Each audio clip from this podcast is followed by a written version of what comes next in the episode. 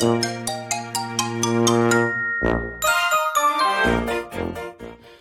はようございます。たかしです。本日は12月26日月曜日、仕事始めに読んでおきたい厳選ニュースをブルームバーグからお届けします。一つ目のニュースです。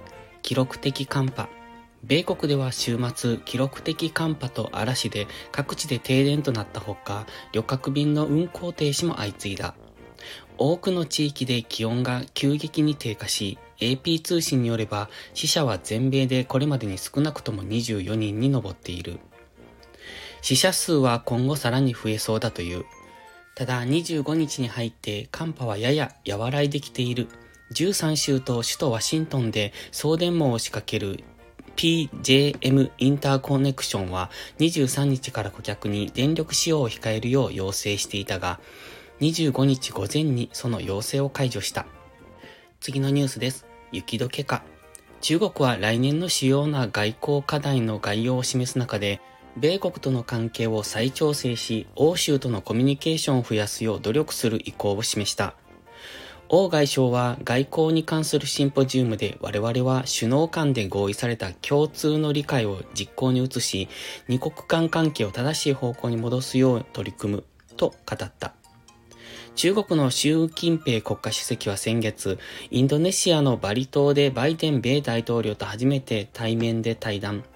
米国及びその同盟国との間で悪化した関係の修復を模索している。次のニュースです。クリスマスに。ロシアのプーチン大統領はテレビのインタビューで戦争終結に向けた対話が行われていないのはロシアのせいではないと主張。容認可能な成果について協議する用意があるとも述べた。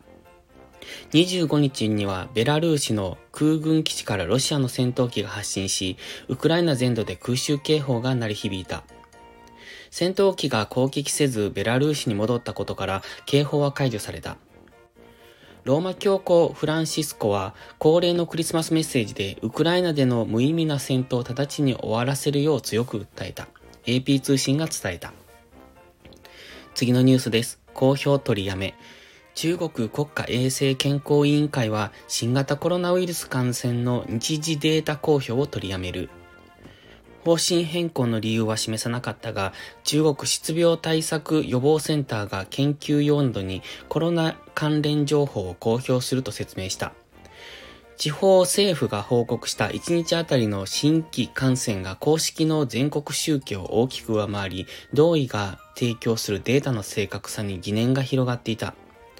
香港政府トップのジョン・リー行政長官は24日、中国本土との往来再開を来月半ばより前に始める方針を示した。香港本土間の往来は実質的に3年近く止まっている。最後のニュースです。集団パニック。テスラのイーロン・マスク最高経営責任者は株式市場で集団パニックが起きるリスクがあるとし、信用取引に警鐘を鳴らした。マスク氏は不安定な株式市場で証拠金負債を持たないように本当にアドバイスしたいと発言。加工相場ではかなり極端なことが起こり得ると主張した。米証券取引委員会 SEC への4月の届け出によると、マスク氏は2020年12月時点でテスラ株9200万株を担保として差し出していた。同氏はリセッション、景気後退が間近で、09年のような規模の景気悪化になるとの自らの見解を改めて示した。今朝のニュース5本は以上です。本日も元気よくいってらっしゃい。